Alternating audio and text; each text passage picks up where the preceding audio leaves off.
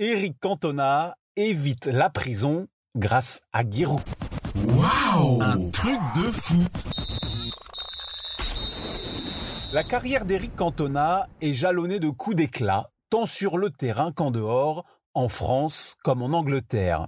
On a tous ces images en tête. Le 25 janvier 1995, le King de Manchester United frappe un supporter dans les tribunes de Crystal Palace.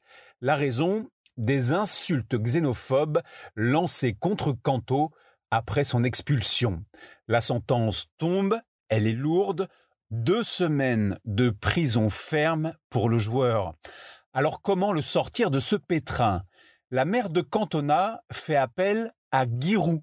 Le célèbre entraîneur connaît très bien le milieu de terrain pour l'avoir eu sept ans sous son aile à l'AG Auxerre et surtout, il possède un carnet d'adresses hors du commun.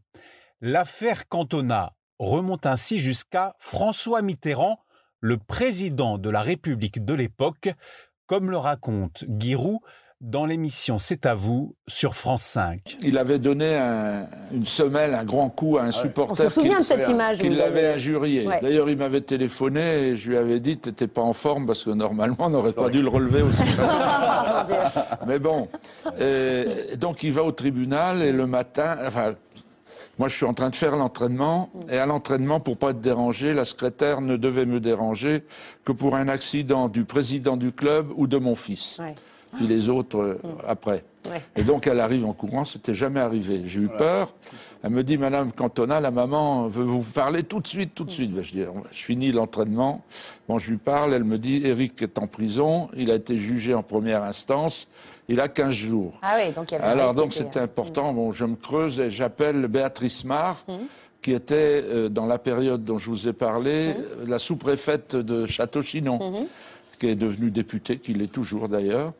Et euh, je lui dis, prévenez le président, vous vous souvenez que quand euh, on était venu, il a dit, je vais être président et si vous avez un problème, vous m'appellerez. On était dans, dans le deuxième septennat. Mm -hmm.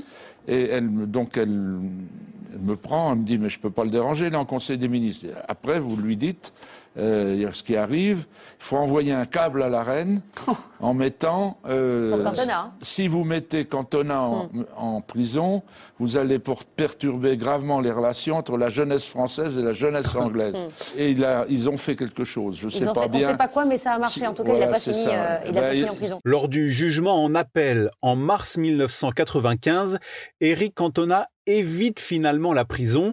Sa peine est transformé et il écope de 120 heures de travaux d'intérêt général et 9 mois de suspension sur le terrain de foot. C'est après cette décision, en quittant le tribunal, qu'il prononce cette phrase mythique en anglais lors d'une conférence de presse. When the seagulls follow the trawler, it's because they think sardines will be thrown into the sea.